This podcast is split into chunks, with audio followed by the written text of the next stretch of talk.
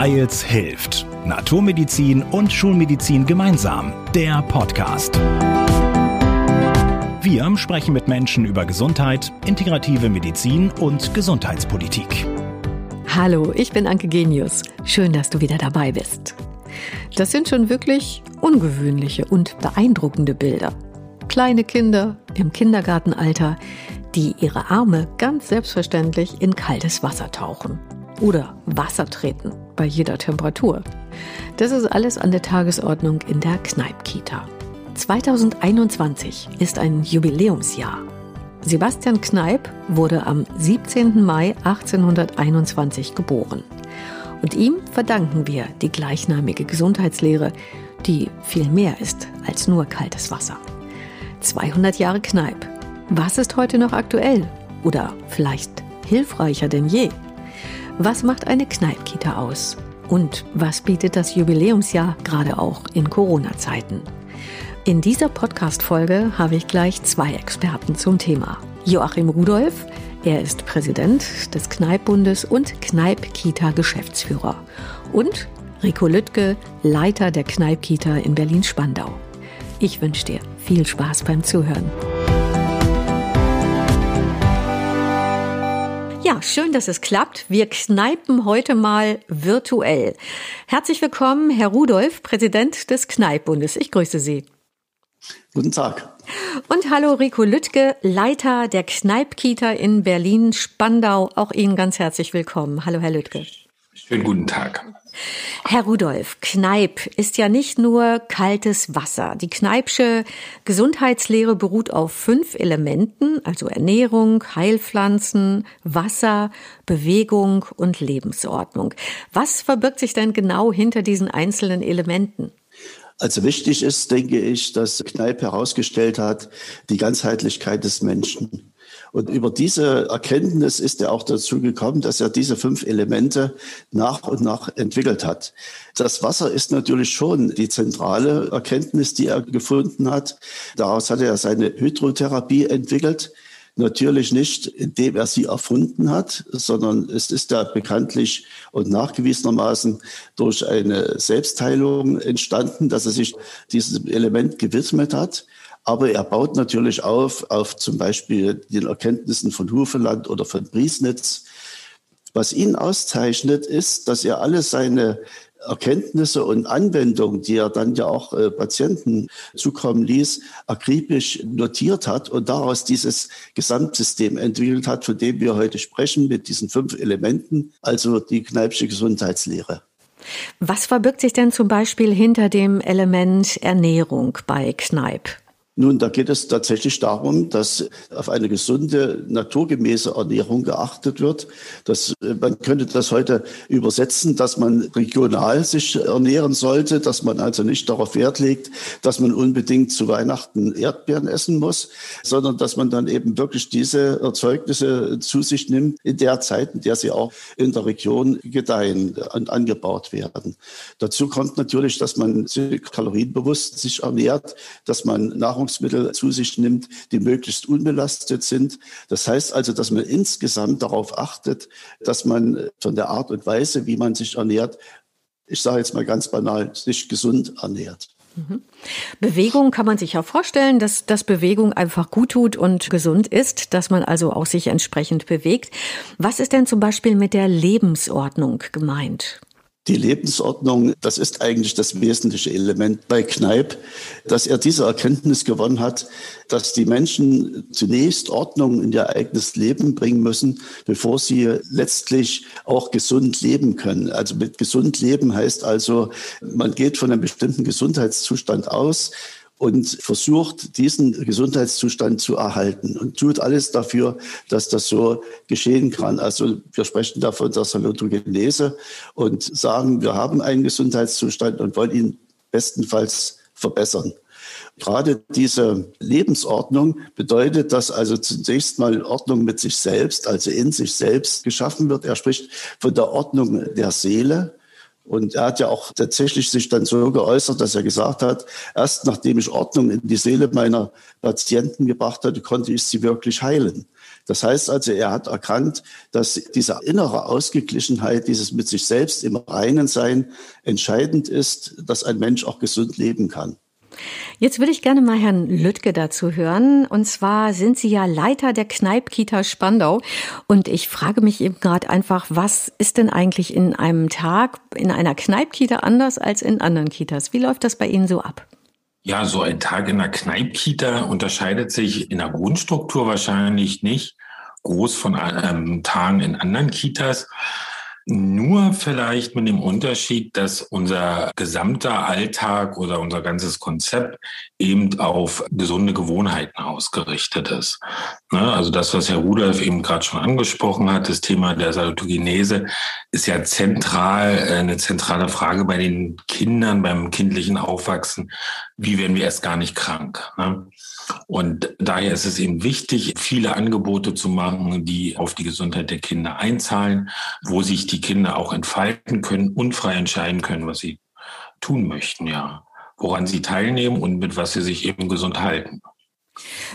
Findet denn zum Beispiel auch so ein Unterarmbad statt oder Wassertreten zum Morgenkreis? Wie, wie darf genau. ich mir genau. das vorstellen? Also, mhm. Die Kneipanwendungen sind ganz fest in unseren Alltag integriert. Das heißt, meistens so eine Stunde nach dem Frühstück zwischen halb zehn und zehn beginnen die Gruppen mit den Kneipanwendungen. Wir haben vier verschiedene Kneipanwendungen im Wochenwechsel.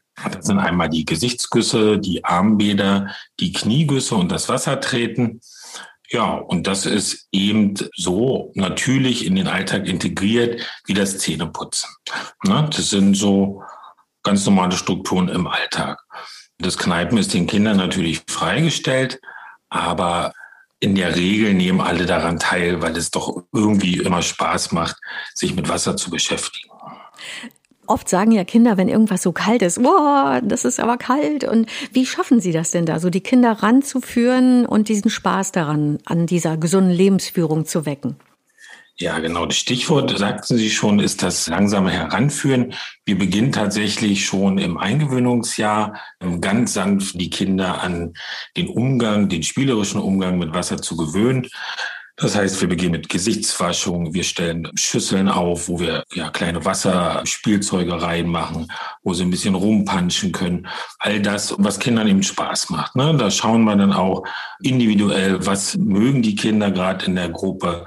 Und da versucht man dann irgendwas zu konzipieren, ja, was irgendwie pädagogisch fasst.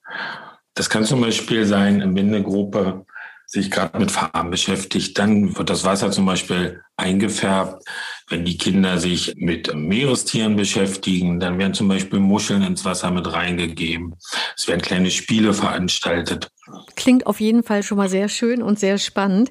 Der Kneippbund ist ja die bundesweit größte nicht kommerzielle Gesundheitsbewegung mit rund 200.000 Mitgliedern. Mal angenommen, Pfarrer Sebastian Kneip könnte sich jetzt und hier heute zu Wort melden in der aktuellen Pandemie. Herr Rudolf, was denken Sie, würde er uns raten? In erster Linie würde er uns natürlich raten, dass wir weiter alles das tun sollten, was unserem Immunsystem gut tut. Also Kneipen ist da auf der einen Seite sich wohlfühlen und sich mit den Elementen auseinandersetzen. Auf der anderen Seite natürlich durch diese Behandlung mit Wasser ich möchte vielleicht an der Stelle mal einfügen, Kneipp ist nicht kaltes Wasser. Das ist häufig so verbreitet. Im Gegenteil, Kneipp hat sich immer eingesetzt für eine milde Wasseranwendung, aber das Setzen von Reizen. Und das würde uns heute garantiert auch raten. Und er würde uns vielleicht auch raten, dass wir uns über unser Gesundheitssystem nachdenken. Denn gerade, Sie sprachen Corona an, das zeigt uns doch sehr stark, dass unser Gesundheitssystem ziemlich ausgereizt ist. Wir sind der Meinung, dass das Gesundheitssystem total geändert werden sollte, dass es auf von, von Kopf auf die Füße gestellt werden sollte, indem wir nicht mehr wie bisher die Krankheiten finanzieren, sondern die Prävention, die Vorbeugung, also nicht krank werden, finanzieren gibt es jetzt eine Unverhältnismäßigkeit zwischen den beiden Teilen. Also es wird ja verschwindend wenig in die Prävention Geld eingebracht im Verhältnis zu den Krankheitsbehandlungen. Und das würde uns sicher raten, dass wir das vielleicht mal ändern sollten. Gibt es denn eigentlich Untersuchungen, wie sich das Kneipen auf Kinder auswirkt, auf die Kindergesundheit? Also die gibt's leider noch nicht wissenschaftlich. Da fehlten uns bisher die finanziellen Mittel für die Studie, obwohl es da eine Planung gibt, so eine Studie durchzuführen. Aber rein erfahrungsgemäß kann man davon ausgehen, dass mindestens 30 Prozent weniger Erkältungskrankheiten auftreten bei den Kindern in Kneipkitas im Verhältnis zu anderen vergleichbaren Kitas. Also das ist ziemlich gesichert und da gibt es auch kaum anderweitige Diskussionen darüber. Herr Lüttke, wie ist das bei Ihnen in der Kita mit den Pädagogen, mit den Erzieherinnen und Erziehern? Haben die eine spezielle Aus- oder Fortbildung in Kneipp? Alle Erzieher und Erzieherinnen haben bei uns die Kneipp-Ausbildung gemacht zum Kneipp-Gesundheitserzieher. Und wenn wir neue Kolleginnen oder Kollegen bekommen, dann werden die auch innerhalb von einem Jahr ausgebildet. Also es ist schon wichtig, dass man mehr Wissen hat über Kneipp, als sich jetzt vielleicht nur ein Büchlein anzulesen, ne, Herr Rudolph? Ganz sicher, das ist eigentlich grundsätzlich so mit unseren zertifizierten Einrichtungen, nicht nur in den Kitas. Mitte der 90er Jahre hat sich der Kneippbund, hat das Präsidium beschlossen, diese Kneipp-Gesundheitslehre, die ja in den Lebenswelten umgesetzt wird, durch bestimmte und gezielte Ausbildungsprogramme in diese Lebenswelten zu integrieren. Das heißt also, wir haben Ausbildungsrichtlinien über die Sebastian Kneip Akademie erarbeiten lassen, die auch von ihr dann umgesetzt werden in den Ausbildungen und so eben auch bei den Erzieherinnen und Erziehern.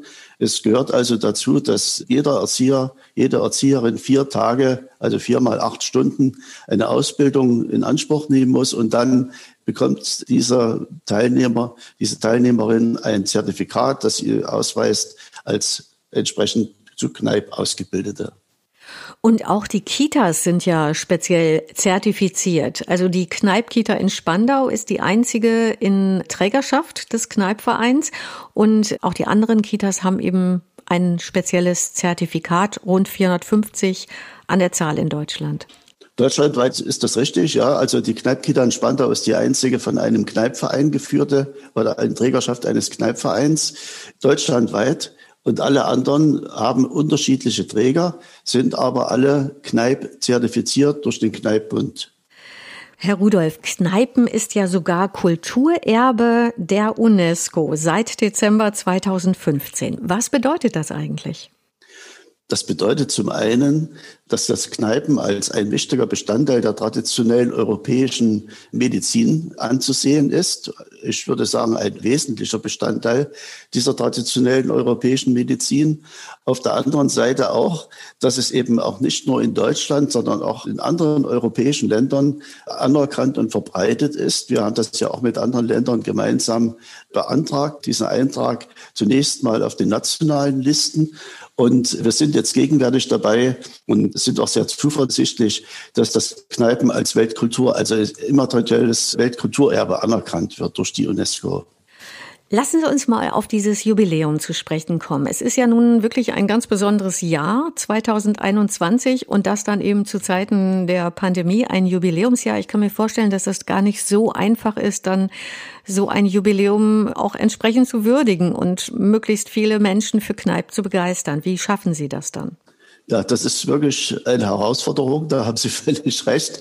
Wir haben das eigentlich auch uns ein bisschen anders noch vorgestellt. Es sollte eine große in Präsenzfeier in Bad Wörishofen stattfinden am 2. Mai, durchgeführt und unter der Leitung des Kneippbundes mit allen angeschlossenen Vereinen und Verbänden, mit vielen Gästen. Also so an die 250 hatten wir uns vorgenommen, auch mit Regierungsvertretern und so weiter. Das mussten wir natürlich alles etwas umstellen, Corona-bedingt anpassen. Wir werden am 2. Mai eine große Feier durchführen, aber alles digital. Wir werden auch Gäste haben, die uns live zugeschaltet sind, wie zum Beispiel Gesundheitsminister Spahn. Wir werden auch andere Gäste haben. Wir werden auch einige Interviewpartner vor Ort haben. Dazu gehört auch Herr Lützke zum Beispiel und auch ich und auch andere. Aber es werden keine Gäste da sein in Präsenz, sondern die können sich alle digital zuschalten. Und diese Zugangsdaten zu diesem Streaming werden veröffentlicht auf der Seite www.kneip2021.de. Genau, das Jubiläum hat ja auch noch eine eigene Website. Die Infos finden die Hörerinnen und Hörer natürlich unter diesem Podcast. Alle Infos auch über Kneipp, die verlinken wir. Herr Lüttke, wie findet denn das Jubiläum bei Ihnen in der Kneipp Kita statt? Ja, abhängig von der Pandemiesituation, in der wir uns dann zu dem Zeitpunkt befinden werden, ist geplant, dass wir den Geburtstag von Sebastian Kneipp natürlich wie jedes Jahr feiern. An seinem Geburtstag in der Regel öffnen wir die Kita für ja, unseren Einzugsbereich, nicht nur für die Eltern, sondern auch für Verwandte, Angehörige und Interessierte und bieten Kneipanwendungen ja, zu den einzelnen Säulen auf unserem Kita-Gelände an. Aber das geht ja diesmal leider nicht. Ja, also wir müssen mal sehen. Dadurch, dass wir ein großes Grundstück haben und ein großes Kita-Gelände, werden wir auf jeden Fall die Eltern in der einen oder anderen Weise mit einbinden können bei Abholaktionen oder so. Da haben sich unsere Kollegen schon Gedanken gemacht und tolle Ideen erarbeitet. Ansonsten bleibt es natürlich bestehen, dass wir den Tag am Vormittag kräftig mit den Kindern feiern. Das ist dann praktisch ein richtig großes, übergreifendes Fest, was wir in der Kita veranstalten ja, wo auch alle Kneipsäulen gleichermaßen zum Tragen kommen werden. Ja, also wir werden gesunde Sachen kochen, ähm, ja, für die Kaffeepause Snacks vorbereiten. Wir werden besondere Kneipanwendungen machen, also mit einer Lichtshow. Ne? Also werden den Kneipraum mit Lichtern ausstatten. Spiele machen. Ähm, es verkleiden sich ähm, zwei Kollegen als Pfarrer Kneip und Schwester Pinguin und ja, all solche Sachen sind geplant. Also auf jeden Fall doch schon so ein bisschen, dass die Kinder auch mit feiern können.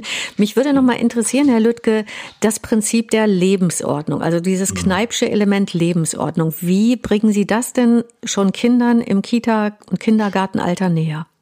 Eigentlich das, was ich zu Beginn schon angesprochen habe, das sind die gesunden Gewohnheiten, ja, die sich praktisch durch den gesamten Kita-Alltag ziehen und die dann am Ende eine Ganzheitlichkeit ja, abbilden für die Kinder.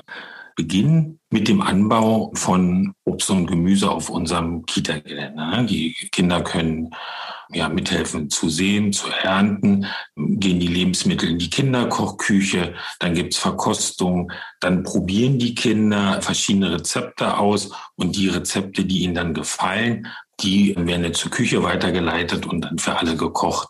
Ja, so hat praktisch das Ernährungsfeld etwas ganzheitliches. Und da gibt's eben so viele Stellen, wo die Kinder andocken können und so, also so viel verschiedene auch, dass das, glaube ich, am Ende den Kindern eine Lebensordnung bringt im Sinne von Entspannung. Und das ist auch immer wieder, wenn wir Gäste haben, das wird uns immer wieder berichtet, die sagen, warum ist es bei euch dann so leise? Die Kinder wirken ja alle so entspannt. Wir sehen das gar nicht mehr. Ich meine, wir sind 110 Kinder insgesamt. Da geht schon manchmal ganz schön her. Aber das wird uns immer wieder ähm, gespiegelt. Und daran sehen wir auch, dass dieses ganzheitliche eben wirkt in der Säule Lebensordnung. Also, dass die Kinder einfach sich vielleicht wohler fühlen, entspannter sind, sich wohler fühlen? Ich gehe davon aus, ja. ja. Okay. Zum Schluss wüsste ich einfach gerne nochmal Ihre ganz persönlichen Gesundheitstipps. Herr Rudolf, mögen Sie anfangen? Ja, also für mich ist ganz wichtig, dass ich morgens nach dem Warmduschen, nach dem normalen Duschen mich kalt abdusche. Also ich nutze da wirklich einen Wasserstrahl, den ich über den ganzen Körper führe und fühle mich dadurch dann erfrischt. Und ansonsten achte ich natürlich darauf, dass ich mich wirklich, äh, wie ich das vorhin schon versucht habe zu erklären, einigermaßen gesund ernähre, nach Möglichkeiten viel bewege, aber da habe ich noch viel Luft nach oben, da ich eigentlich mehr eine sitzende Tätigkeit ausübe. Mögen Sie diesen kalten Guss oder das kalte Duschen noch mal so ein bisschen ausführen? Manche sagen ja, boah, so ganz körperkalt, das ist nicht so meins. Muss aber auch, glaube ich, gar nicht, ne? Ja, na doch, also ich mache das schon ganz kalt, aber es muss nicht wirklich ganz kalt sein. Also wenn jemand sich da nicht ganz so wohl fühlt damit, weil ihm das einfach zu kalt ist, dann kann er tatsächlich das Wasser etwas temperieren man muss auch darauf achten, also auf keinen Fall, wenn jetzt vorher nicht, ich sage jetzt mal normal geduscht wurde und der Körper vielleicht sich irgendwie kalt anfühlt und man fröstelt, dann darf man das auf keinen Fall machen. Man kann das nur machen oder darf das nur machen, wenn der Körper warm ist, erwärmt ist. Mhm. Was bei mir vielleicht noch dazu kommt, das ist aber dann mehr dem Sommer vorbehalten, dann nutze ich das so, dass ich dann morgens dann ein paar Meter schwimme. Haben Sie einen eigenen See? Nee, ein Pool, da ist aber sieben Meter lang und da kann man durchaus schon einige Schwimmstöße hin und her machen. Und wenn man dann oft genug hin und her schwimmt, kommt das sogar ein paar Meter zusammen. Okay, ja, auch schön. Super. Herr Lüttke, was ist denn Ihr ganz persönlicher Gesundheitstipp? Ja, mein persönlicher Gesundheitstipp ist mein morgendlicher Gesichtsguss tatsächlich.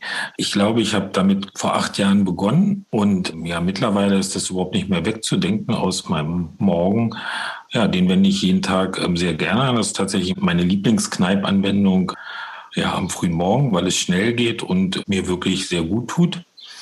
Ja, weiterhin achte ich natürlich auch sehr auf die Ernährung, auch als Vorbild, ne, als Kita-Leiter und versucht das eben auch so gut es geht mit dem Kita-Konzept in Einklang zu bringen. Herr Lüttke, kann Sie den Gesichtsguss noch etwas erklären für alle, die den nicht kennen? Ja, also der Gesichtsguss geht klassischerweise mit einem Gießrohr. Ja, das ist praktisch einmal über das ganze Gesicht das Wasser laufen lassen, also von der Stirn an. Wir in der Kita mit den Kindern machen das mit der Hand, weil das doch zu viel ist, ne? zu viel Wasser für die Kinder, vielleicht auch zu erschrecken. Deshalb fangen wir mit den Kindern ja da mit der flachen Hand an. Ne? Und das mache ich tatsächlich manchmal auch, wenn die Zeit nicht reicht. Ja, das kann ich empfehlen für Leute, die das mal ausprobieren möchten und nicht gleich ein Gießrohr zur ähm, Hand haben das gern mal so auszuprobieren. Also sich einfach gut und ordentlich Kaltwasser ins Gesicht geben. Genau. Wichtig ist, dass das ganze Gesicht erfasst wird über die Stirn rüber. Genau. Also auch schon so Richtung Haare dann von, quasi, von oder? der Stirn an, ja. Von der Stirn und so ein bisschen ja. den Haaransatz und dann das ganze Gesicht. Genau. Okay, werde ich auch noch mal ausprobieren. Und nicht verschrecken, das, das ist, ist kalt, richtig kalt. Ja. ja. gut, okay. Ja, aber ich bin ja auch hart im Leben. Ich dusche auch gerne kalt, also kein Problem. Probieren wir alle gern mal aus. Okay, Herr Rudolf, Herr Lüttke, ich danke Ihnen beiden für dieses spannende Gespräch. Alles Gute weiterhin für Ihre Arbeit. Ebenfalls vielen Dank. Vielen Dank. Und ich danke dir fürs Zuhören. Und falls du jetzt denkst, genau dieses Gespräch könnte spannend sein für Freunde, für Bekannte, dann leite es gerne weiter, damit möglichst viele Kneipp für die Gesundheit entdecken können. Und abonniere gern unseren Kanal, dann verpasst du auch keine neue Folge. Bis bald. Wir hören uns. Wir hoffen, ihr seid beim nächsten Mal wieder dabei. Hört uns auf weils-hilft.de und vielen Podcast-Plattformen.